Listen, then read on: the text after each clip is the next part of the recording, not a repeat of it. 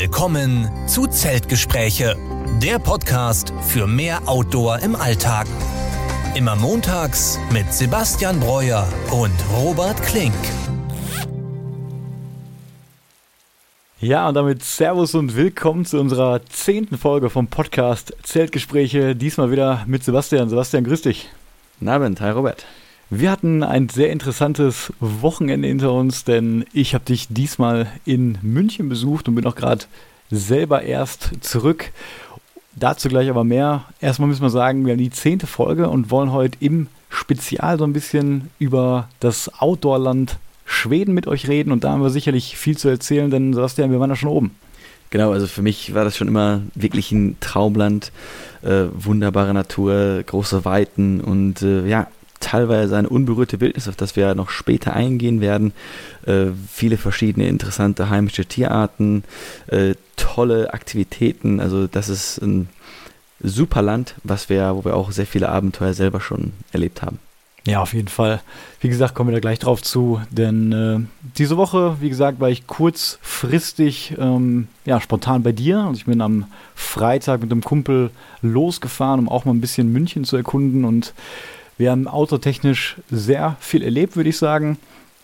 Ähm, waren auch endlich, um auf die letzte Folge zurückzukommen, in der Isar schwimmen. Also eigentlich hätten wir geplant, dass du das alleine machst. Ich war sehr froh, dass ich es nicht alleine machen musste. Ich glaube, alleine hätte ich es auch nicht gemacht. Und ich war auch kurz davor, es mit dir nicht zu machen. Aber tatsächlich sind wir dann ja Samstagmorgen, ähm, ich glaube 10 Uhr oder so, sind wir dann los äh, von meiner Wohnung zu Isar ich denke, Außentemperatur, was hatten wir? Ähm, zwei, drei Grad? Oder? Ja, also wenn nicht kälter. Also, es war ganz früh morgens, als ich erst mal geguckt habe. Um ja. sieben war es noch minus zwei. Ich glaube, es war so 10 Uhr, wo wir drin waren. Also ja. wahrscheinlich ein bisschen wärmer. Und zum Glück war auch die Sonne da, sonst wäre es noch viel kälter geworden. Ja, zum Glück war die Sonne da und es war nicht so windig. Das heißt, beim Rausgehen ging es dann ganz gut. Und wie gesagt, äh, wir sind dann an der Wittelsbacher Brücke äh, links runter und da gibt es so ein paar Stufen. Das ist auch noch eine kleine Insel, das heißt, da ist auch ein bisschen die Strömung äh, rausgenommen. Ja, und ist eigentlich immer ein ganz schlechtes Zeichen, wenn man auch keine anderen Münchner sieht, die da reingehen. Wir waren wirklich die, die einzigen. Äh, haben uns dann relativ schnell ähm, bis auf die Badehose ähm, entkleidet und dann war es fast draußen so kalt wie im Wasser. Also dann ist man auch dann relativ zügig ähm, ins Wasser rein, hat versucht dann Atmung zu kontrollieren es war schon an der Schmerzgrenze, die Kälte. Also bei mir zumindest die Füße, als sie drin waren, das hat schon wehgetan. Also, ob ich das jetzt häufiger mache, überlege ich mir nochmal jetzt in der Jahreszeit. Aber war, war eine sehr, sehr coole Erfahrung, würde ich sagen. Ja, man muss natürlich auch sagen, da haben wir den Mund auch ganz schön voll genommen. Wir so als äh, komplette Eisbaden-Anfänger. Ich kam dann auf die Idee, mhm. nochmal Freitagabends, als ich das schon auf meiner Isomatte bei dir äh, in der Wohnung lag, nochmal zu googeln und zu schauen, ja, kann man das überhaupt einfach so machen? Bräuchte man eine Vorbereitung? Ja. Und dann sind wir ganz schnell auf äh, widersprüchliche Aussagen, sage ich mal, gekommen, wo dann wirklich steht, ja, es kann schon gefährlich sein, wenn der Körper da nicht geschult ist. Also es kann natürlich, äh, haben wir auch letzte Woche drüber geredet, wenn du im Winter sappen mhm. gehst zum Beispiel ähm, und dann reinfällst, dann kannst du schon mal den Kreislauf komplett ähm, zerstören an der Stelle und sogar zu einem Herzinfarkt führen. Und ähm, die Leute bereiten sich natürlich da auch mit der Wim Hof Methode, wie gesagt, drauf vor. Ähm, man kann die Atmung so ein bisschen üben, man kann vorher kalt duschen. Und das ja. haben wir natürlich äh, überhaupt nicht gemacht, also alles nicht gemacht. Deswegen äh, war ich da noch sehr skeptisch. Aber als wir dann natürlich Freitag dann äh, am Samstag, weil nicht da waren, ja. ähm, da haben wir unseren ganzen Mut dann zusammengenommen und waren dann auch drin. Aber natürlich äh, nicht sehr lange. Also ich würde sagen, das war nicht mehr als eine halbe Minute, wenn überhaupt. Also 20 Sekunden vielleicht, ne? Ja, also du hast dich, glaube ich, ein bisschen besser vorbereitet. Du hast, glaube ich, noch so minimal eine lauwarme Dusche vorher genommen. Und äh, ich glaube, du warst auch ein bisschen länger drin als ich. Also wahrscheinlich hast du dann mit der Atmung das doch ein bisschen besser hinbekommen als ich im Endeffekt. Ich bin einfach rein, einmal kurz reingetunkt und dann reichte es aber auch irgendwann. Ja, kann schon sein. Aber man muss wirklich sagen, ähm, da haben wir unsere Mikro-Challenge, unser kleines Mikro-Abenteuer auf jeden Fall erfüllt. Und ja. ähm, ich fand es auch danach wirklich sehr angenehm. Man war so natürlich sofort wach ich hatte die Nacht auch nicht mhm. so gut geschlafen. War natürlich auch Freitag noch äh, ein bisschen unterwegs in München und dann äh, auf der Isomatte zu schlafen. Es ging aber und als ich dann im kalten Wasser war, wurde ich sofort hellwach auf einmal. Und ähm, dieses Gefühl, wenn du dann rauskommst, deine Kleidung anziehst, äh, das ist natürlich ein extrem schönes Gefühl an der Stelle. Ja, ich war auch selber äh, relativ stolz, dass wir es dann wirklich äh, durchgezogen haben. Und es gibt natürlich wirklich Leute ähm, in München, die das jetzt nicht nur in der Isar machen. Es gibt ja auch im englischen Garten den, den Eisbach, auch die Eisbachrebelle, wo Leute eben surfen. Und es gibt, glaube ich, sogar eine berühmtere Person, also ja, online berühmt, die ähm, so durch die Eisbach zur Arbeit schwimmt. Ja? Die springen dann jeden Morgen da rein und kommen dann irgendwann an der Arbeit raus. Also es gibt da natürlich noch ein bisschen härtere Leute. Ich denke dann, sobald es ein bisschen wärmer wird, jetzt äh, März, April, würde ich es auch wieder häufiger in Angriff nehmen. Wobei ich weiß natürlich gar nicht genau, ähm, wie das dann ist, weil du hast ja dann eine höhere Außentemperatur als Wassertemperatur. Ich denke mal, dann ist der Unterschied zwischen den beiden äh, Temperaturen dann ja größer eigentlich für den Körper. Muss man dann gucken, ob ich es dann wirklich einfacher finde als jetzt im Winter oder ob es vielleicht sogar schwieriger ist dann im Sommer. Ja, es ist natürlich deutlich angenehmer. Und mir hat es auch so gut gefallen, dass ich wirklich überlegt habe, ob ich das mal hier vielleicht in der Ruhe zumindest einführe oder vielleicht sogar am mhm. Baldener See. Wir haben leider hier eigentlich immer noch die Vorgabe, dass wir nur einen Monat haben, wo wir im Baldener See hier schwimmen dürfen. Das ist einfach begründet durch die ganzen Naturschutzprojekte, die hier laufen. Wir haben ja auch die Vogelinsel und man will einfach nicht, ähm, ja, dass das Wasser durch den Menschen da weiter verschmutzt wird und der See irgendwie kippt oder sonst was. Deswegen darf man eigentlich bis jetzt nur, auch nur im Seaside Beach, ähm, einen Monat im Jahr quasi rein. Aber das wird auch nach und nach gelockert und da gibt es so einen kleinen Loophole, wenn du eben Wassersport machst am Baldener See, dann darfst du das mhm. machen, egal was du hast, ob es ein SUP ist, ob es ein Kanu ist oder auch ein, ein Ruder, ein Ruderboot. Ähm, du darfst dann quasi da drauf und wenn du reinfällst, dann ist das okay. Also dann bist du quasi im Wasser und dann würde ich vielleicht einfach mal schauen, dass ich vielleicht sogar auch vor der Arbeit mal schnell runterfahre, mit dem Sub irgendwie in die Mitte gehe und ähm, da auch mal Eisbade. Das hat mir schon sehr gut gefallen. Ich hätte auch Lust, mich da so ein bisschen der Kälteresistenz äh, weiter zu nähern und da ein bisschen in der Hinsicht zu trainieren. Ja, ich denke, da, da kann man wahrscheinlich relativ schnell Fortschritte machen kommt dann wahrscheinlich relativ schnell an, an, an, ein Limit irgendwo, wenn man das hobbymäßig äh, betreibt. Aber ich finde es auch mal interessant, ähm, ja, die Wim Hof Methode mal zu auszuprobieren. Ich meine, es gibt ja auch Kurse, die man in München machen kann, um das aktiv zu trainieren. Ähm, und es wird natürlich total viele Vorteile haben, wahrscheinlich für dein Immunsystem, generell für die Psyche und eben auch als Mikroabenteuer. Ja, auf jeden Fall. Und man ist natürlich wieder bei einer weiteren Outdoor-Aktivität, die man so im Tag einbauen kann. Und genauso haben wir es ja auch am Samstag gemacht. Also nachdem wir dann mhm. durch die Isar mal richtig wach geworden sind, haben wir uns auf den Weg gemacht, ähm, ja, Richtung Österreich, nicht ganz in Österreich, an der Grenze und kamen da an dem See raus. Wie ist der noch gleich? Ähm, wir sind über den Schliersee zum Spitzinger See gefahren. Genau, genau. Und ähm, da war dann natürlich wirklich der klassische Winter. Also überall Schnee. Der See war auch komplett gefroren. Man durfte leider nicht drauf, äh, weil uns da der nette Herr vom Schlittenverleiher gesagt hatte, dass so viel Neuschnee quasi auf dem See lag, dass da die Gefahr bestünde, dass das vielleicht dem Gewicht nicht standhalten würde und das gegebenenfalls einbrechen würde. Aber nichtsdestotrotz haben wir unseren Plan durchgezogen, denn wir wollten ein bisschen dort in den Voralpen quasi wandern gehen und eigentlich zu einer gewissen Hütte hochlaufen. Das Rotwandhaus hieß das, glaube ich, für alle, die das da kennen. Das liegt so auf 1800 ja. Meter. Wir waren natürlich dort schon auf einer gewissen Höhe. Ich würde sagen, es war so 1100, 1200. Wir wollten dann eigentlich hochlaufen, die 600 Meter und uns oben einen Schlitten leihen, gemütlich was trinken und dann den ganzen Weg, den man hochgewandert ist, wieder runterfahren. Da liegt natürlich mhm. meterweise Schnee. Also man sieht da auch wirklich überall Offroad-Skifahrer und Snowboarder. Ähm, das Problem war, dass wir dann erfahren haben, dass wir das eben nicht konnten, dass die oben keine Schlitten mehr verleihen.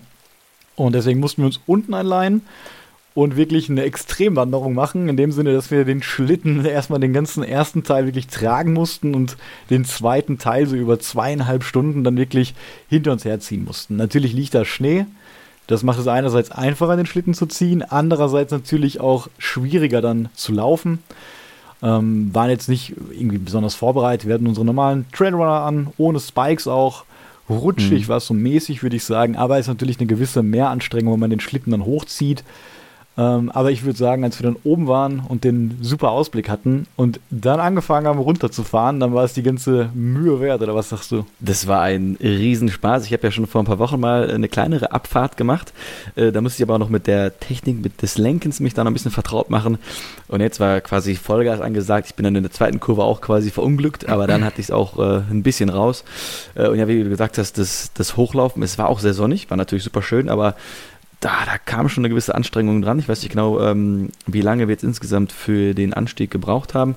Ähm, aber es hat sich relativ ja, sportlich angefühlt. Dann haben wir oben kurz entspannt und sind dann wirklich Vollgas runtergefahren. Hatte ein bisschen was von Mario Kart. Wir waren ja zu dritt und sind dann immer aneinander vorbeigefahren. Ähm, die für mich schönste Stelle war eigentlich, wo man dann am Ende so ein bisschen durch den Wald gefahren ist. Die Sonne kam ein bisschen schräg noch rein. Ja, und da waren wir auch fast komplett alleine. Vielleicht haben wir noch so einen anderen ja. oder eine andere Fahrerin gesehen und konnten dann Vollgas runterheizen. Ähm, und dann haben wir am Ende noch eine Abkürzung genommen. Mhm um noch mehr Abenteuer einzubringen. Ja. Und zwar ging dann links ein Hang ab. Das habe ich gar nicht erst wahrgenommen als Option, dass man da runterfahren kann. Und dann haben wir bei jemandem gesehen, der da runtergefahren ist. Und dann haben wir uns das mal angeschaut und nach äh, einem gewissen Pläne schmieden haben wir dann gesagt, okay, wir lassen erstmal ein bisschen uns runterrutschen und dann fahren wir runter und äh, das hat nochmal richtig Spaß gemacht, diesen Hang äh, komplett da runter zu sliden. Und dann würde mich nochmal bei dir jetzt interessieren, ähm, wie hat dir denn jetzt die Natur gefallen äh, im Vergleich zu ja, deinen dein Mikroabenteuern in, in Essen und Umgebung? Das ist natürlich was ganz anderes. Also wenn man jetzt wirklich da von der Umgebung spricht, wo wir die Wanderung gemacht haben, das sind natürlich die, mhm. die, die richtigen Berge, die Alpen. Das ist natürlich mhm. wunderschön, dort im Winter zu sein, wo du nicht nur den Spitzen Schnee hast und auch ähm, in die Alpen tief reinzugucken. Wir hatten ja wirklich einen sehr, sehr guten Ausblick von dieser Hütte. Ja.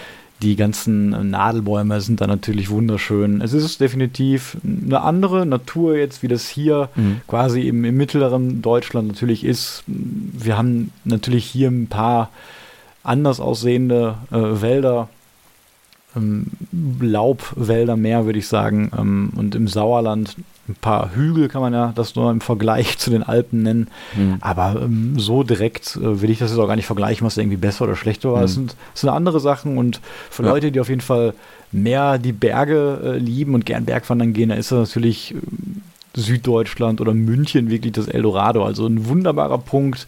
Wenn man dort leben möchte, eine gute Lebensqualität ist natürlich dort vorhanden und man ist sehr, sehr schnell an einen der Seen und auch sehr, sehr schnell in den Alpen. Also ich war total äh, begeistert auf jeden Fall. Ja, man hatte äh, beim Wintersport natürlich äh, Snowboard, Skifahren, Schlitten. Jetzt auch da auf dem See, wenn jetzt kein Schnee liegt, kann man auf dem See auch noch Eislaufen äh, gehen. Man kann Skitouren machen. Also man hat da wirklich, wie du gesagt hast, ein Eldorado auch im Sommer. Dann kannst du natürlich schwimmen, sappen, äh, Fahrrad fahren und so weiter und so fort. Und natürlich ganz viel wandern sowieso und ganz viel Hiking und Trekking machen oder Hüttentüren, Hüttentouren sind auch sehr beliebt, dass man eben von äh, Hütte zu Hütte ähm, wandert. Ja, stimmt. Da konnte man sogar auch übernachten, äh, wo wir oben waren. Also es hätte ja. mir auch sehr gut gefallen, auf jeden Fall. Wir sind ja, ich glaube, 14 Kilometer waren das insgesamt. Und mhm. wir sind ja auch relativ spät losgelaufen. Also die Sonne stand ja schon ähm, sehr weit unten, als wir runtergefahren sind. Und als wir dann oben saßen und es kalt wurde, natürlich war man erst von der Anstrengung ein bisschen aufgeheizt, aber dann haben wir da mhm. eine leckere Spezie getrunken.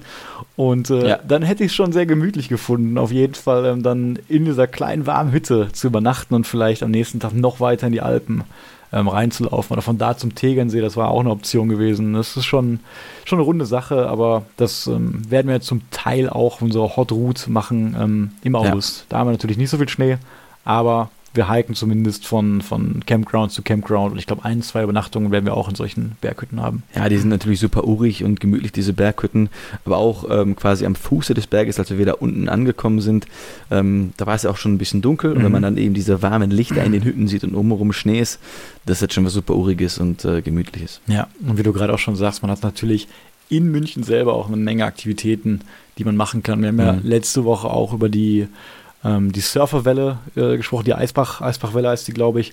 Ja. Und die habe ich ja heute Morgen noch ähm, gesehen. Ich bin ja erst wirklich gerade um Viertel nach sieben aus dem Zug gestiegen, aus München. Um zwei Uhr fuhr der, fuhr der ungefähr los. Es war wirklich ja. auch dieser neue ICE oder die neue Strecke auf jeden Fall. Das ging super schnell. In fünf mhm. Stunden war ich wieder hier. Eine sehr angenehme Fahrt, auch nochmal äh, quer durch Deutschland. Ich konnte auch mal viele Flüsse sehen, viele verschiedene Regionen und das war wirklich sehr gemütlich jetzt zum Abend hin auf jeden Fall. Ähm, und das wollte ich sagen, hat mir auch sehr gut gefallen heute da im englischen Garten mal die ganzen Surfer auch zu sehen, weil die waren natürlich auch bei der Kälte zahlreich dort da und ähm, mhm. eine Menge Leute, die auch zugeschaut haben. Es war so ein sonniger Tag heute, obwohl es bitter kalt war, kam mir das wirklich vor wie so ein warmer Apriltag irgendwie. Also die Leute waren ja, ja da im englischen Garten, saßen da teilweise, haben schon die Bierchen getrunken und da kam einem wirklich äh, langsam so die Frühlingsgefühle hoch. Und ich fand das übrigens sehr beeindruckend, wie diese Surfer sich da organisiert haben. Also das war wirklich so, dass immer nur einer surft. Und sobald er reinfällt, mhm. sofort der nächste schon parat steht und da überhaupt keine ja. Zeit verschwendet wird, damit er auch ähm, ja einerseits keiner lange warten muss und man da auch Rücksicht auf jeden Fall auf alle nimmt. Ja, und für alle die, die jetzt äh, nicht Pro-Surfer sind, weil da ist schon einiges Skill äh, gefragt auf der Eisbachwelle, kann man quasi gerade vor oder nach der Welle äh, reinspringen und komplett sich durch den englischen Garten treiben lassen. Das macht gerade im Sommer einen Heidenspaß, wenn alles komplett grün ist. Äh, ist man quasi, ob man wie gesagt, durch einen durch Wald schwimmt. Ja, und dann kann man am Ende dann äh, eine Leiter raussteigen und man kann dann umsonst mit dem Bus, wenn man eine Badehose anhat und nass ist, dann umsonst wieder zurückfahren in den englischen Garten. Äh, das habe ich auch ein paar Mal gemacht. Und da muss man natürlich ein bisschen aufpassen, weil die Strömung sehr stark schon ist. Also wenn man dann irgendwo zwischendurch mal rausgehen möchte, da muss man sich schon gut festhalten, auch die Badehose festhalten, mhm. sonst passieren ja schon mal ein paar Unfälle. Ähm, und wenn man die erste Kurve nicht richtig kriegt, da geht dann auch so ein kleiner Wasserfall runter. Also man muss halt schon ein bisschen wissen, was man macht. Aber es ist natürlich im Sommer ein Heidenspaß. Und daneben gibt es noch einen kleineren Fluss, ich habe jetzt den Namen schon wieder vergessen. Aber wenn man jetzt nicht sich von diesen krassen Strömungen mitreißen lassen möchte, kann man auch in diesem kleineren Fluss auch dann ja. seine Füße oder bis zu den Knien zumindest ähm, ganz entspannt abkühlen. Ähm, und womit hast du dich denn dann vor deinem Besuch in München die Woche so beschäftigt? Also ich hatte habe sehr viel mit der Arbeit zu tun gehabt und habe mich jetzt nicht weiter mit Themen beschäftigt, aber so wie ich dich kenne, hast du natürlich dich bestimmt irgendwie mit was beschäftigt. Ja, so outdoor-technisch war auf jeden Fall jetzt das Wochenende natürlich mein Highlight. Da haben wir wirklich in 48 ja. Stunden quasi eine Menge ähm, Erfahrungen zusammengepackt. Aber mhm. ansonsten war ich nicht viel draußen, aber da mich natürlich auch die Frühlingslaune langsam packt und ich immer so den März eigentlich so als wirklichen Tracking-Start sehe, wo ich auch wirklich dann wieder gerne ja. rausgehe. Einerseits, es wird ein bisschen wärmer, man sieht die ersten Blüten wieder, ne? zum Beispiel Schneeglöckchen mhm. sieht man jetzt schon verfrüht, die aus dem Boden kommen und es fängt an grün zu werden, es fängt an wärmer zu werden und vor allem es bleibt länger hell. was das für Vorteile beim Tracking hat, das haben wir auch schon mal erörtert. Ne? Man hat einfach, wenn man ja. abends ankommt, ähm, muss man ein Zelt nicht mit der Kopflampe zum Beispiel immer aufbauen und mhm. muss nicht schon ewig dann am Lager sitzen im Dunkeln. Und deswegen habe ich so für mich oder wir ja auch jetzt den März so ein bisschen als Startschuss gesehen und mal überlegt, was könnte man denn so machen. Und ganz so im Geiste des Mikroabenteuers haben wir einfach mal gedacht, wie toll wäre es denn mal von Essen einfach loszulaufen ins Ausland ja. und nämlich nach Holland. Denn dort wollen wir nach Venlo laufen und das sind Mhm. Ähm, Luftlinie, ich glaube nur 50 Kilometer oder 60, aber wir wollen natürlich auch ähm, laufen und nicht nur über Autobahnen oder die Luftlinie und ein paar schöne Naturstücke mitnehmen. Deswegen wird die Route so 90 Kilometer sein. Das Ganze wollen wir an einem Wochenende machen, irgendwann Anfang März. Und dann wirklich nach der Arbeit aus ähm, ja, Essen loslaufen Richtung Westen.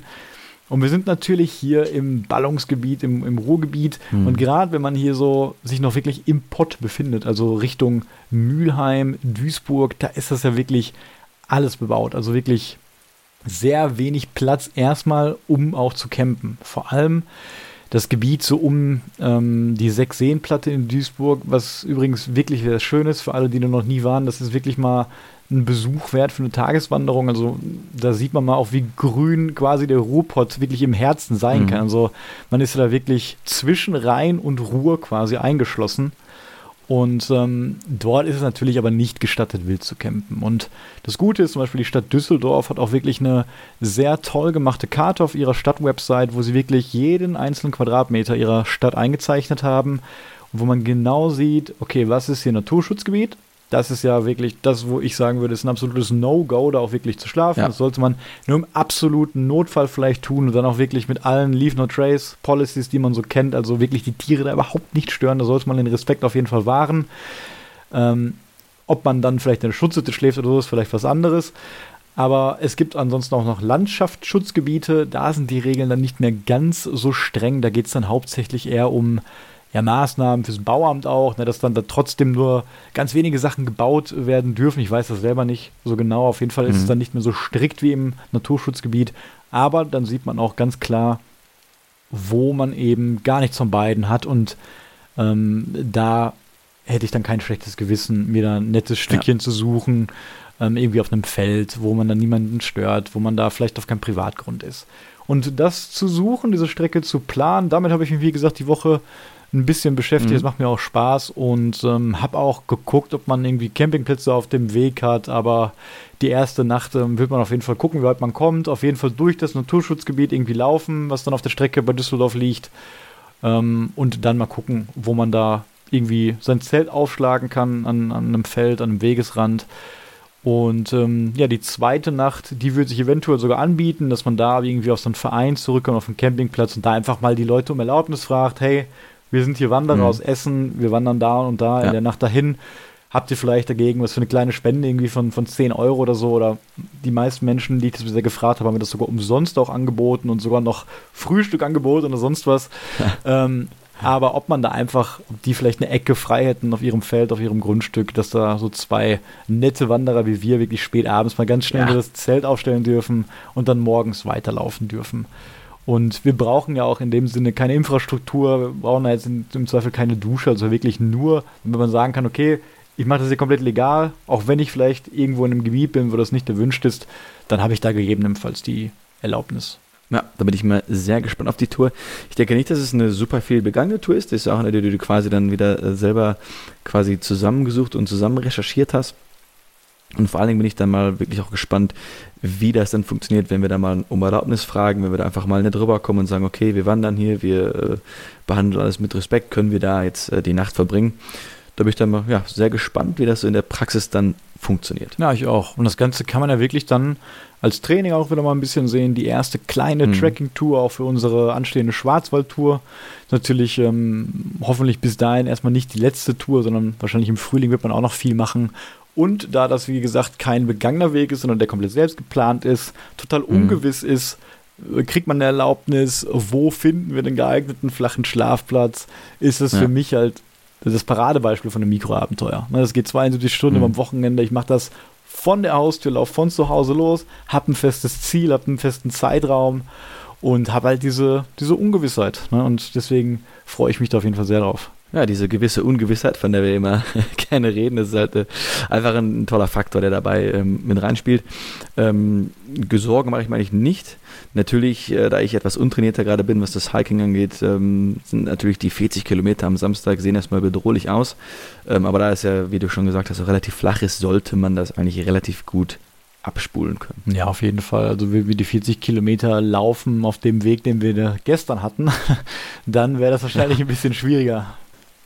Ja, und ich würde sagen, dann kommen wir auch mal auf unser heutiges Thema, nämlich das Outdoor-Paradiesland, wie vielleicht sehr viele denken, nämlich Schweden zu sprechen. Und mhm. generell haben wir schon, wie gesagt, immer viel über Schweden auch schon gesprochen und auch über unsere Tour am Kungsläden.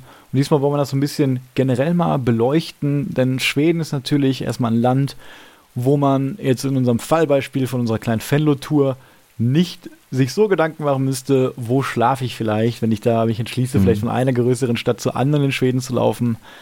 Da habe ich natürlich, wie schon oft erzählt, das Jedermannsrecht und habe da jetzt auch nicht diese großen Ballungsgebiete, nenn es vielleicht außer Stockholm, aber wenn ich dann mich entschließe, irgendwie nach Nordwesten zu laufen oder sowas, da habe ich halt erstmal in Schweden nur Wald mit ein paar großen Seen an der Stelle.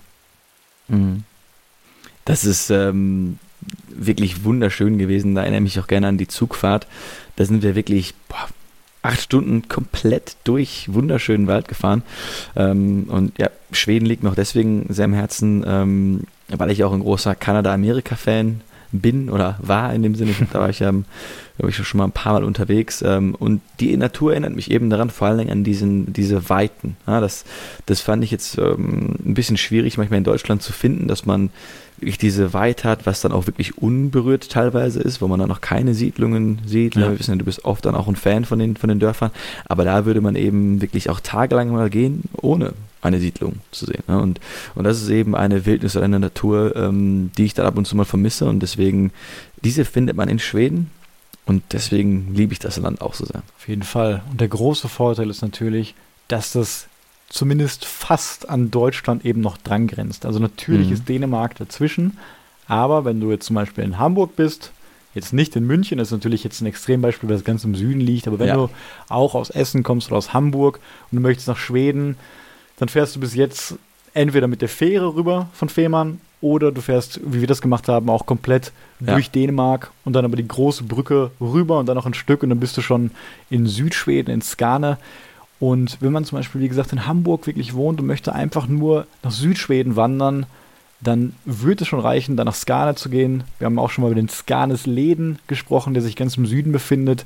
Und mhm. da fährt man eben sechs Stunden einfach nur von Hamburg hin. Und das ist halt ungefähr so lang wie meine Zugfahrt gerade. Und wenn ich überlege, ich komme aus München, bin nach Essen gefahren, in der Zeit hätte ich von Hamburg auch quasi in das, in das südliche Schweden fahren können, was auf jeden Fall auch sehr schön ist, ja. dann ist das schon echt ein netter Gedanke, wenn man das, wie du gerade gesagt hast, vergleicht mit so riesigen Touren, Flugtouren nach Amerika, Kanada, Alaska oder ähnliches. Und ja. von, der, von der Natur und von der Wildheit kann ich da in einigen Ecken in Schweden auf jeden Fall auch dasselbe erleben. Ja, total. Also gerade auch was die, ähm, das, die Tiere angeht, die man dort sieht.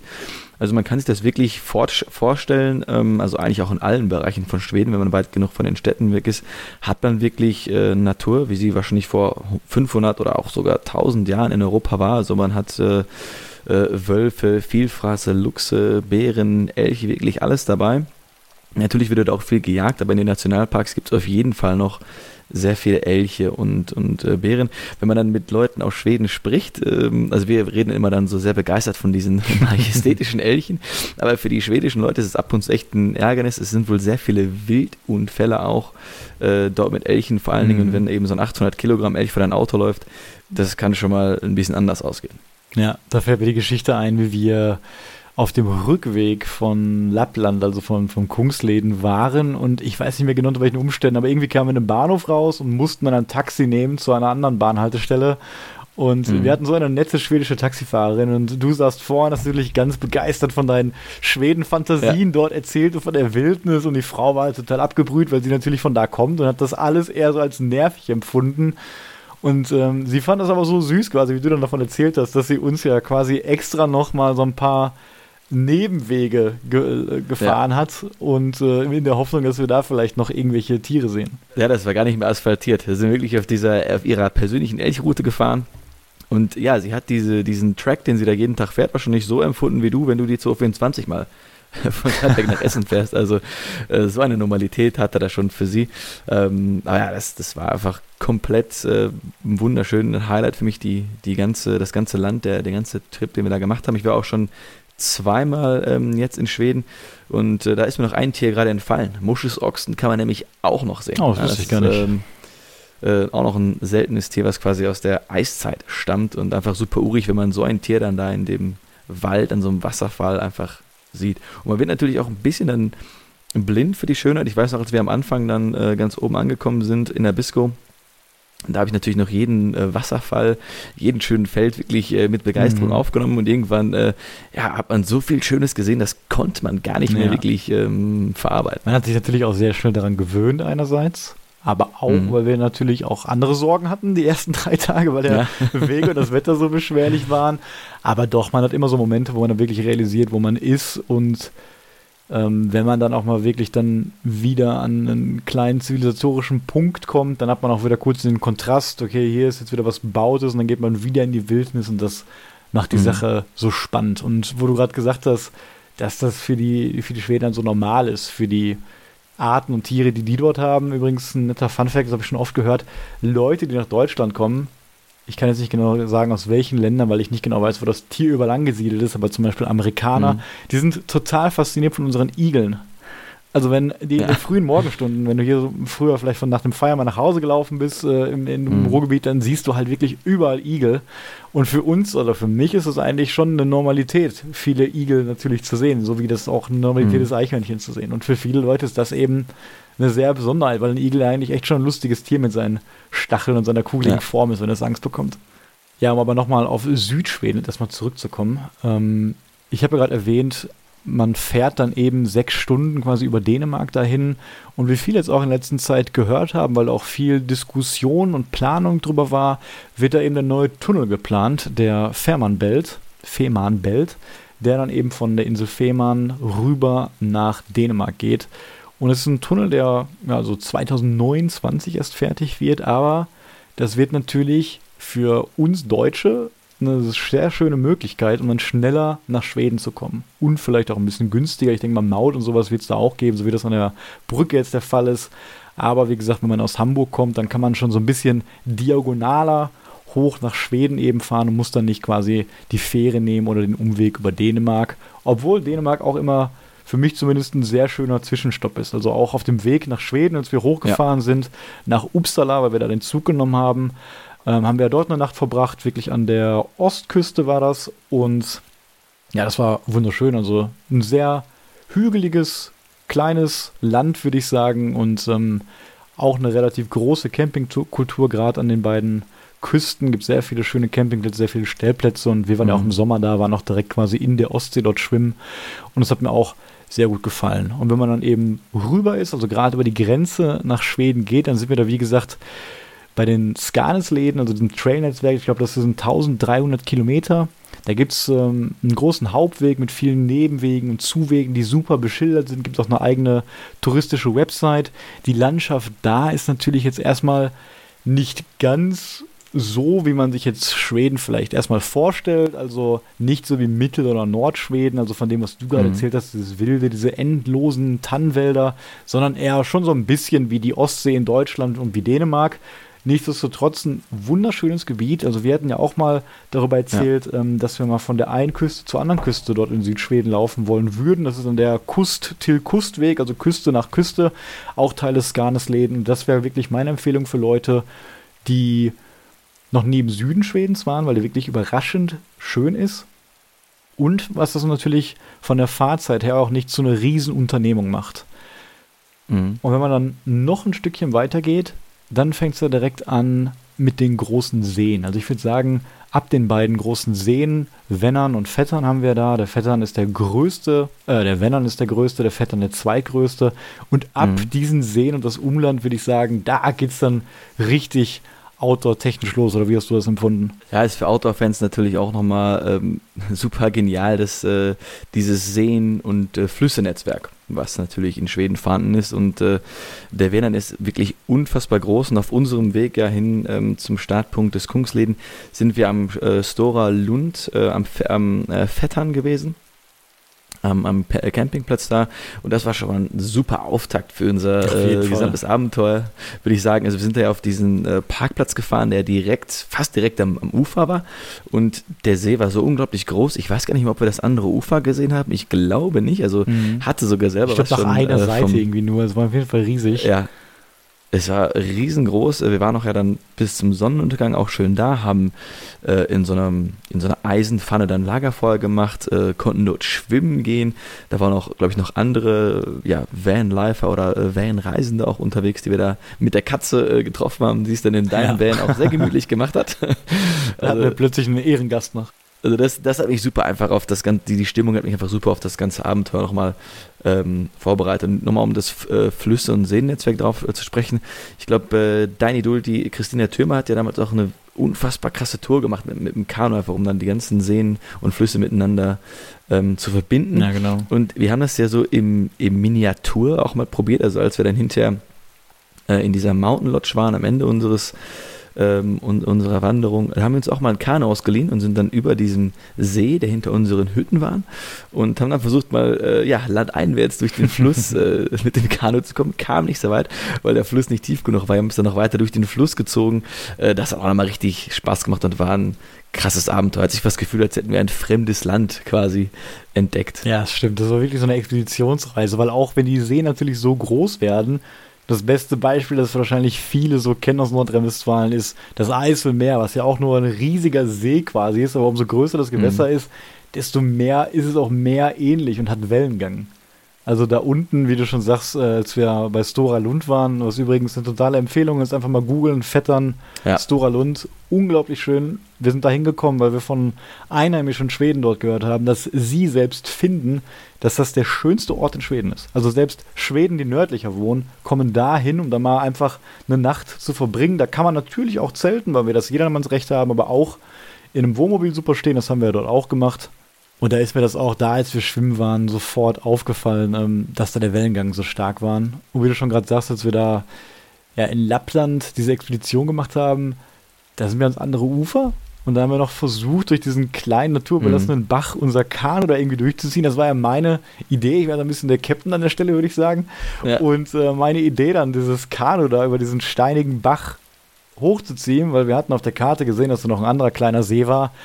Äh, das war keine so gute Idee. Also wir haben es vielleicht 50 Meter geschafft, bevor wir alle zusammengebrochen sind vor Anstrengung. Und natürlich. Ja, da gab es Meuterei.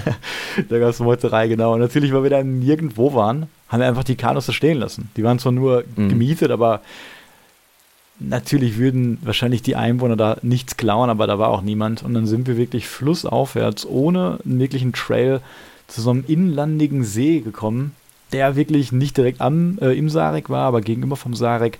Und da sind wir mhm. einfach reingegangen, haben geschwommen und das war so mit das größte Freiheitsgefühl, glaube ich, äh, was ich outdoor-technisch hatte, weil das einfach sich so angefühlt hat, als wenn wir Robinson Crusoe gewesen wären, die da ja. wirklich ohne irgendwie einen Guide, ohne einen Reiseführer selbstständig eine Tour gemacht haben zu diesem See und dann ohne jemanden zu fragen einfach reingegangen sind und da geschwommen haben und da einfach eine Stunde die Ruhe genossen haben. Du hast dann auch versucht, mit deinem Waldkauz-Lockruf irgendwelche Tiere und Vögel anzulocken.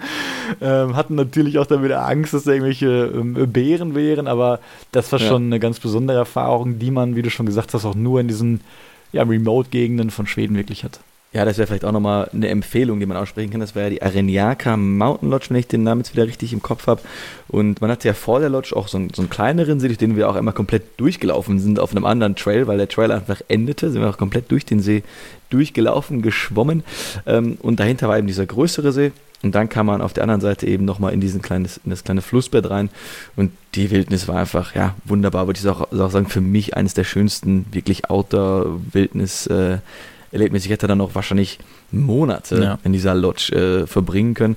Und die haben mir auch sehr viel gesagt, dass gerade auch im Winter da sehr viel Aktivitäten herrscht im Sinne von äh, Hundeschlitten kann man fahren. Man sieht natürlich dann die ähm, Nordlichter wahrscheinlich, äh, Skitouren, was auch immer.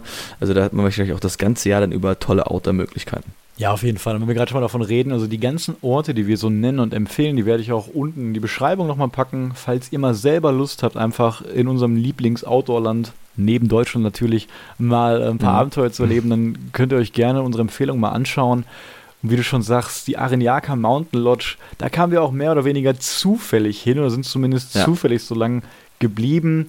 Denn der Kungsläden, nochmal für alle, ist eben der Weg, der oben über den Polarkreis in Nabisco startet und der besteht mhm. aus, der geht dann nach Süden, der Königsweg quasi, und besteht aus zwei Teilen, im nördlichen und im südlichen. Kungsleden, der südliche geht dann wirklich schon bis Mittelschweden so rein. Der nördliche ist dann mehr vom Fjell, also von den bergigen Hochebenen ge, ähm, gezeichnet und der südliche ist dann so ein bisschen mehr ähm, ja, waldig eben. Und Dort ist man wirklich sehr remote, läuft durch die ganzen Bergpässe, hat als Unterkunft Möglichkeiten dort nur diese Touristenstation, die von dem schwedischen Touristenverband STF gemanagt werden. Mhm. Noch eine Empfehlung von uns, nehmt euch auf jeden Fall oder macht vorher eine Mitgliedschaft dort, die ist nicht sehr teuer. Ja. Wir hatten auch nicht geplant, eigentlich dort da zu lagern oder zu zelten. Aber da wir so überrascht worden sind vom Wetter, haben wir das doch ein, zwei Mal genutzt und wir mussten dann schon wirklich einen deutlichen Aufpreis erstens für die Übernachtungen bezahlen und zweitens hatten wir auch nicht die Annehmlichkeiten, die die Leute hatten, die Mitglied waren. Ja. Und die sind zum Beispiel einfach, dass wenn man mal tagsüber in der Hütte ankommt, dass schlechtes Wetter ist, du einfach reingehen kannst und kommst dann in eine Hütte, in eine schwedische Hütte rein, die mitten in den Bergen steht, wo nur andere nette Leute äh, sitzen, vielleicht mal ein Host kannst dich dann spontan vielleicht äh, entschließen, ob du da sogar übernachten willst. Das sollte man allerdings schon vorher mal gebucht haben, ja. weil das sehr voll natürlich ist. Aber du hast dann äh, etwas, wo du dich abtrocknen kannst, wo Wärme ist. Und ähm, ich hatte da immer ein sehr wohliges Gefühl auch in diesen Hütten. Also ich hätte mir auch vorstellen können, auch mal länger zu bleiben. Für alle, die jetzt vielleicht nicht jede Nacht auch im Zelt schlafen wollen würden, wäre das was. Und das ist auch wirklich sehr toll gemacht. Also alle Gäste, die da quasi sind, die helfen dann auch quasi so in der mhm. Gemeinschaft mhm. immer mit. Zum Beispiel ähm, wird da auch dann selbstständig jetzt mehr im Süden, gibt es diese Hütten natürlich auch. Ähm, hackt man dann selber das Holz, was für die Gruppe dann vielleicht benutzt wird. Jemand ja. füllt oder holt vielleicht Wasser von draußen äh, rein, weil man hat dort natürlich kein fließend Wasser an den meisten Punkten. Und ähm, das macht das so eine besondere Erfahrung. Manche Hütten ähm, haben auch eine, eine, Sauna dann noch drin, so eine natürliche mit natürlichen mhm. Aufgüssen und das ist schon bei der Kälte dann eine sehr schöne Erfahrung. Und diese Arinyaka Lounge, die ist halt in Quickjok und das ist so, ich glaube, das waren 300 Kilometer, glaube ich, vom Startpunkt. Und wir wollten dort eigentlich noch ein bisschen weiterlaufen bis zum eigentlichen Endpunkt des nördlichen Kungsläden. Ja.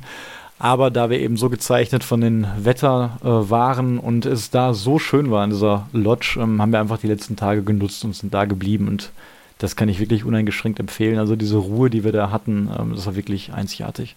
Ja, wir haben ja da auch ein paar lokale Trails noch gemacht. Ich würde mal sagen, einmal da hatte ich ja so viel Bärenangst wie noch nie zuvor in meinem Leben, einfach wegen den Spuren, die wir da vorher äh, gesehen haben. Und der, die ganze Gegend war einfach genial. Man kann wirklich seine eigenen Trails auch ähm, da auskundschaften. Man kann auch wieder zurück in, in den Sarek fahren äh, oder äh, gelangen von da. Also es ist ein super Ausgangspunkt. Ich würde auch mal wahrscheinlich gerne auch mal jetzt äh, im Winter, nachdem ich jetzt ein guter Schlittenfahrer bin, äh, mal gucken, was ich da dann Next Level äh, machen kann. Ähm, ist auf jeden Fall eine, eine, eine, super Destination. Und zu diesen STF-Stations, ähm, was da auch interessant ist, fand ich zumindest, dass da dann saisonabhängig, also im, im, im Sommer, zu der Sommersaison, dass da freiwillige, freiwillige Mitarbeiter sind. Ja. Das sind meistens ähm, ältere Leute, zumindest haben wir jetzt ältere Leute ähm, gesehen, die dann da ähm, ja, quasi sich den Sommer vertreiben, nette Leute kennenlernen, Geschichten teilen und so einfach gucken, dass da eben Recht in Ordnung herrscht, eben, dass da genug Feuerholz ist, dass man das Wasser nochmal nimmt. Aber man muss dann auch, ähm, auch seinen Respekt zollen. Also die wohnen dann da zwei, drei Monate ja, und haben quasi nur kaltes Wasser, was die mhm. aus dem See gewinnen. Also ist sehr rudimentär, aber auch irgendwie genau wieder dieses minimalistische, meditative auch einfach. Und die, die STF-Stations waren schon immer an genialen Locations. Ja. Also die eine war ja mitten im Sarek quasi auf so einer Halbinsel in einem See. Die andere war direkt vor dem Flussdelta im Sarek, wo man den Skier für rechts gesehen hat. Also der bessere Location ja. kann man sich ja fast gar nicht vorstellen. Also diese beiden Punkte, die du gerade genannt hast, die waren quasi genau an der Grenze von diesem Sarek, der 50 Kilometer im Durchmesser hat. Also den mhm. einen Punkt, ähm, wenn du quasi von den, von den letzten Bergen kommst, die zum Sarek führen, also der Kungsleden ja. führt auch zu großen Teil auf jeden Fall durch den Sarek, dann kommt man eben nochmal aus dem Fjell, da gibt es auch diesen bekannten ähm, Berg Skierfe, von dem man dann nochmal das ganze ja. Flussdelta und den ganzen Sarek sieht.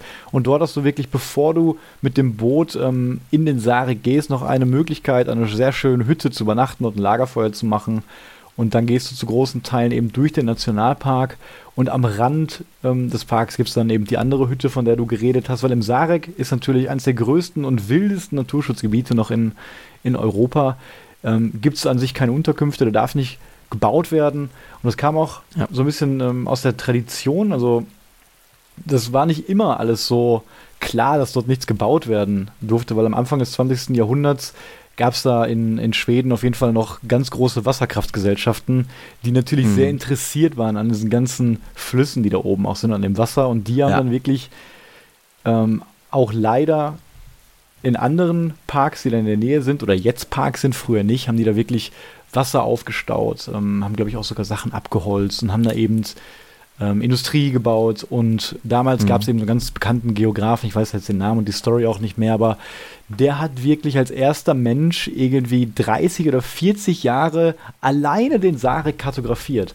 Also er ist da jeden wow. Sommer hin, wirklich, und du kannst dir das ja. vorstellen, wenn wir uns schon mit den Tour-Guides und Infos, die wir zur Verfügung hatten, auf diesen ausgelaufenen Trailer so ein bisschen abenteuerlich fühlen, wie dieser Mensch sich ja. da gefühlt haben muss. Und der hat das dann alles kartografiert und das, dem hat das so gut gefallen, dass er sich wirklich dafür eingesetzt hat, und gesagt hat, ey, ihr könnt das hier nicht zerstören, es muss auch hier oben so einen wilden Bereich noch geben und dadurch wurde es dann eben erst zum Nationalpark und er hat das so ein bisschen dann gerettet vor diesen Wasserkraftgesellschaften. Das finde ich auf jeden Fall eine, eine, super Sache und ich bin sehr froh, dass er das gemacht hat. Ja, da kann ich nochmal meinen, meinen Dank aussprechen dafür, dass wir deswegen diesem netten Herrn dann so erleben durften und ich denke mal die Leute, die vielleicht den Sarek jetzt nicht kennen oder kein Bild im Kopf haben, wenn man einfach mal Sarek Nationalpark Flussdelta googelt, dann sieht man glaube ich dann auch direkt bei Google auf den Bildern diesen Blick vom Skiefe, wo man dieses ganz berühmte äh, Delta sieht und ähm, genau quasi in diesem Delta-Tal ist, glaube ich, die, die Rappadalen nennt man es, glaube ich. Ja.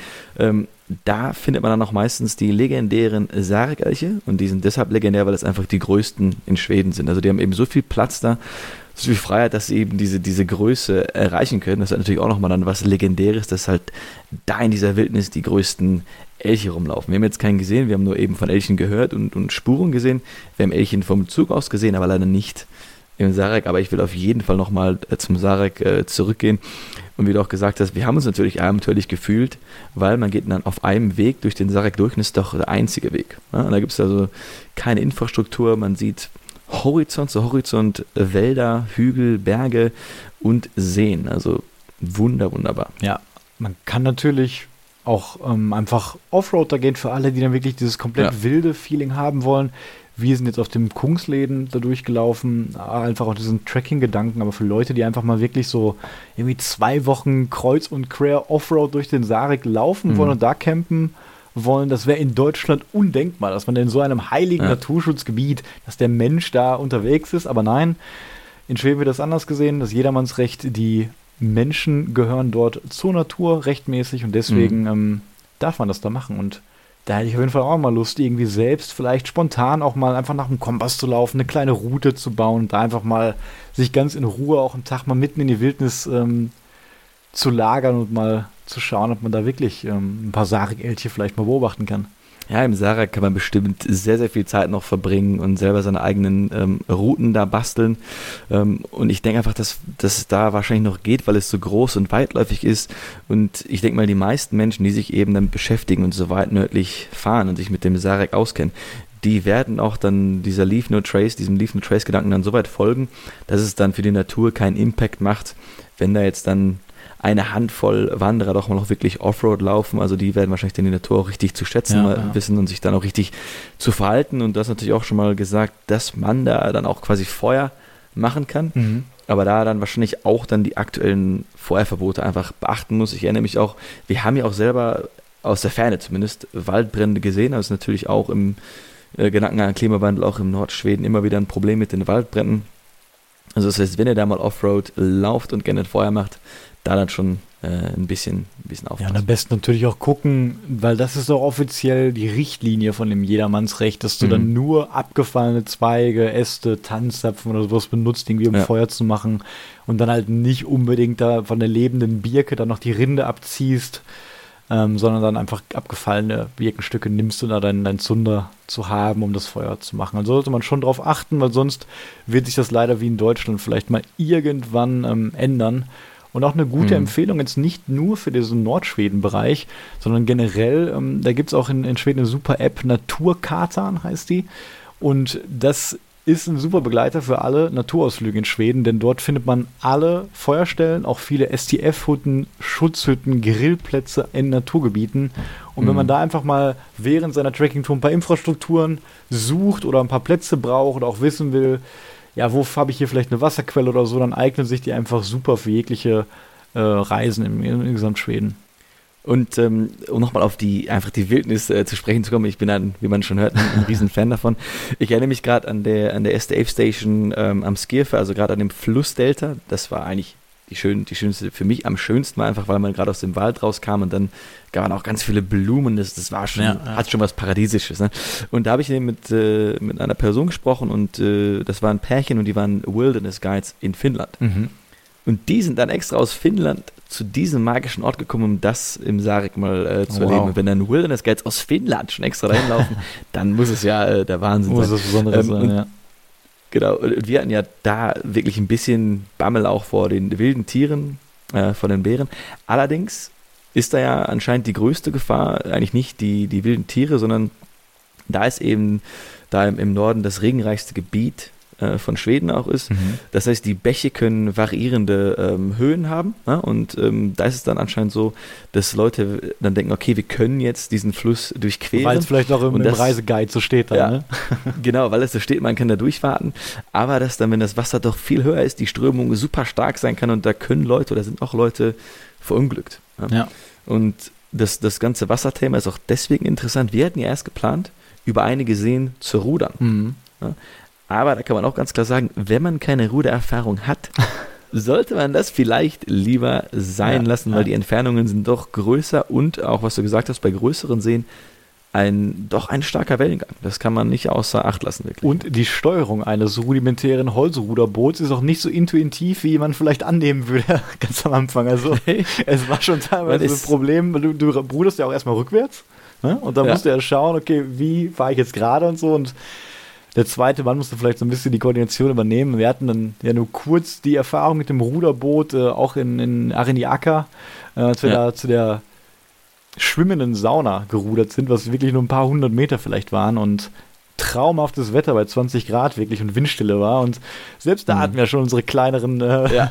Probleme mit manchen Manövern. Also ich habe so im, im, Kreis gerudert, deswegen äh, vor allen Dingen auch nach, nach unseren 25 bis 30 Kilometer Routen äh, dann auch rüber zu rudern, ist auch eine sportliche Geschichte. Ja, und wir haben ja auch erfahren, als wir dann die Motorboote dann teilweise genommen haben von den Leuten, wie du auch sagst, die dann nur ein paar Monate im Jahr sind, die bieten dann natürlich auch solche Sachen mhm. an. dass das immer weniger erwünscht ist, dass das auch die Touristen quasi machen, weil ja. die sich eben wahrscheinlich genauso überschätzt hätten wie wir mit diesen Dingen mhm. und dann wirklich an Punkten landen, wo man vielleicht auch gar nicht anlegen kann, nicht sein sollte, wo Klippen sind und es da sehr, sehr viele Rettungsaktionen gab in den letzten Jahren, wo die Bergwacht kommen musste und die Leute dann mitten in der Nacht dann noch ähm, mit den Motorbooten und Taschenlampen rumfahren mussten, die Leute zu suchen. Deswegen das ist Abenteuer da oben genug. Wenn ihr rudern wollt, ja. ähm, macht das vielleicht an einem See, wo ihr dann auch bleibt und nicht zur Überquerung eines Sees und äh, gibt diesen netten Leuten, die euch da die Infrastruktur geben, ähm, auch gerne dann das Geld dafür, dass sie sich rüberfahren. Wir hatten auch sehr nette Gespräche mit diesen ja. ähm, Leuten, die da waren. Also die haben das schon erfahren, die können euch noch ein paar Tipps geben. Ich würde das nächste Mal wahrscheinlich direkt auch machen und da solche Sachen buchen. Und es ist natürlich auch so, die Leute, die da diese Überfahrt anbieten, das sind auch die Leute, die dann die Menschen, die verunglücken, raushelfen müssen. Ja. Das heißt, die wollen natürlich auch dann äh, ne, keine Leiche aus dem See ziehen mhm. oder immer da wieder rausfahren und Leute bergen.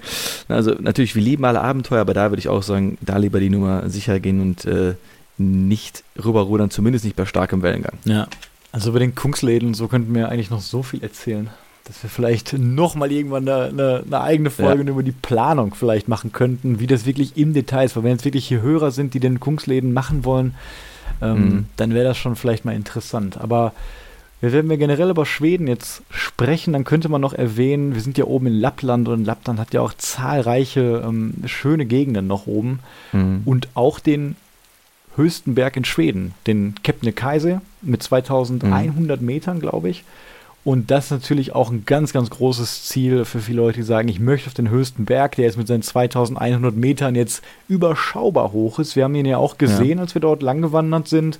Und wir haben auch viele getroffen, die dann gesagt haben, gut, wir gehen vom Kungsläden ab oder so und oder vorher ja. gehen, gehen auf den Berg und dann weiter. Ähm, und das ist natürlich auch ein sehr interessantes Erlebnis, ein sehr gutes Ziel ähm, ist ein Berg, der auch jetzt, was ich immer viel gelesen habe, vom Klimawandel auch geprägt ist. Da gab es jetzt starke mhm. Gletscherschmelzungen. Der ist eigentlich offiziell jetzt, wenn man das Eis mit einberechnet, nicht mehr ganz der höchste. Unser Nachbarberg ja. ist jetzt ein paar Meter höher. Aber das ist natürlich auch eine, eine Attraktion, die man noch so in, in Nordschweden hat. Ja, und ganz, ganz Schweden ist natürlich auch noch gespickt mit super vielen ähm, weiteren Nationalparks. Also ich glaube, es gibt da so einen ganz kleinen bei Stockholm, den Tiresta Nationalpark, also man eine City-Tour macht, kann man da nochmal einen Abstecher machen. Ja.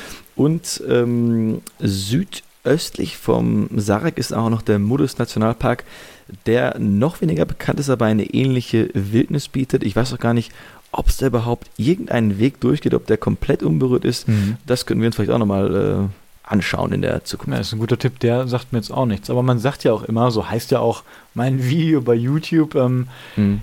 Europas letzte Wildnis. Na, das ist so wirklich, dafür ist der Sarek an sich erstmal bekannt, aber ja. jetzt allein schon in Bezug auf Schweden stimmt das natürlich nicht ganz. Das ist immer Definitionssache. Aber wie gesagt, dieser Park, mhm. den du jetzt genannt hast, der wird wahrscheinlich auch dazugehören. Aber es gibt auch im Mittelschweden so ein wildes Gebiet. Also ja. Schwedens südlichste Wildnis, das ist der Glaskrogens Nationalpark und Naturreservat. Und das ist in Wärmland. Und mhm. da muss man natürlich nicht ganz so weit dann hochfahren, wie bis zum ja. Polarkreis oder bis, bis nach Abisko, ähm, sondern kann dann auch in Mittelschweden wirklich sehr, sehr große Wildnis erleben und sehr viele Abenteuer machen. Ich war natürlich auch noch nicht da, habe nur davon schon viel gehört auch und gelesen und wäre auch ein super Ziel. Und vor allem, weil man da nicht diese riesige Distanz hat. Ich meine, die Erfahrung, die wir hatten, mit dem Nachtzug ganz hoch zu fahren, die war auch einmalig. Also ich hätte sofort ja. Lust, dann nochmal in diesem Zug zu schlafen.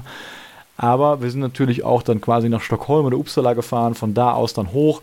Und man könnte auch sagen, mhm. gut, wenn ich jetzt irgendwie vielleicht ähm, mit, dem, mit dem Van unterwegs bin, dass ich sofort dann nach Mittelschweden einfach hochfahre und mir da in diesem ähm, Gebiet einfach meinen mein Trail suche oder da auch wandern gehen. Da gibt es auch äh, in den Sörmlandsläden, ich weiß gar nicht, ob der durch dieses Naturreservat äh, führt, aber genau wie der Skarnesläden im Süden mhm. ist es auch ein Trail der eine eigene Website dort hat. Also in Schweden ist es wirklich genauso gut gemacht wie bei uns mit den Top Trades of Germany. Man hat da wirklich immer die Möglichkeit, auch so Hoteltours, äh, Touren zu machen oder Berghütten-Touren, wenn man das möchte. Ja. Aber man kriegt da jede Info, jede Etappen, jede, jede mögliche Art von Tipps und ähm, kann eigentlich in Gesamtschweden somit als Fazit, würde ich sagen, sehr, sehr viel autotechnisch erleben und das gar nicht so weit weg von Deutschland.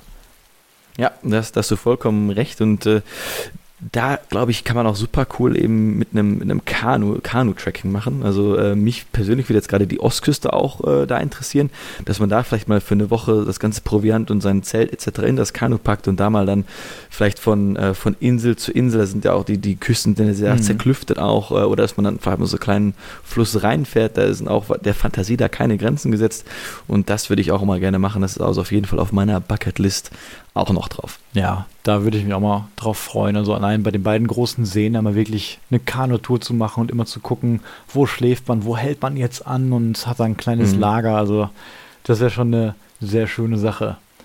Ja, und ich würde sagen, damit haben wir schon viel über Schweden besprochen, vieles grob, mhm. vieles auch, Sebastian, gerne nochmal in den nächsten Folgen, in den nächsten zehn Folgen vielleicht äh, auch nochmal ja. detailliert über einzelne Themen. Also wie gesagt, über die einzelnen Sachen wie Sarek oder Kungsläden, da könnten wir uns wahrscheinlich beide Stunden gemütlich unterhalten.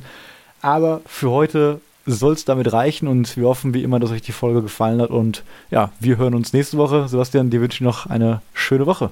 Wünsche ich dir auch. Auf Wiederhören. Ciao, ciao. Tschüss.